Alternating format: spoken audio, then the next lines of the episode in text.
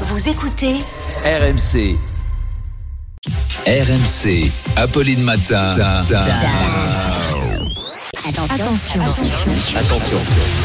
Deux manches pirates, le 32-16. Qu'est-ce qu'on entend comme Arnaud grossièreté de alors Manche, Quand Mais j'ai le dans droit, c'est mon anniversaire. Eh oui, je sais, je sais, bon anniversaire.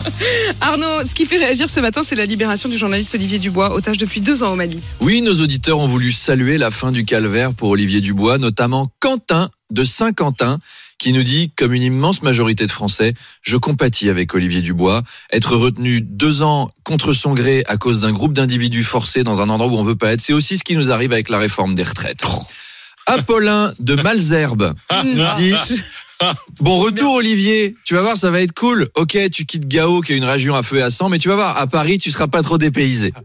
La, réaction, la libération d'Olivier Dubois fait réagir ses confrères, notamment Julien qui est journaliste. Olivier était le dernier journaliste retenu en otage à l'étranger. Je dis à l'étranger parce qu'en France, les journalistes de CNews et Europe 1 sont toujours pris en otage par Vincent Bolloré. Je travaille moi-même à CNews. On a peint un SOS sur le toit du bâtiment, mais personne vient nous chercher. On doit aller à la messe tous les jours avant le journal de 8 heures. C'est horrible. Dites à, à ma famille que je les aime. Ouais, tiens le coup, Julien. Solidarité avec cet homme-là. Alors, Olivier Dubois est en train de monter dans l'avion pour rentrer à Paris et Jérémy, qui est pilote, est en direct avec nous.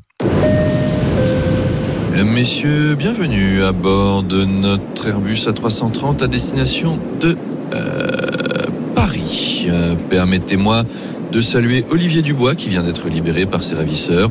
Olivier, c'est un honneur de vous avoir à bord de ce vol. Malheureusement, vous allez devoir rester au Mali encore un peu car nous sommes en grève. Le décollage de notre appareil n'aura lieu que si le président retire sa réforme des retraites. Olivier nos hôtesses vous distribueront un sachet de 12 cacahuètes et une canette de coca grande comme un dé à coudre. Ça sera plus supportable. Macron, démission. Et bah à tout à l'heure. Vive la France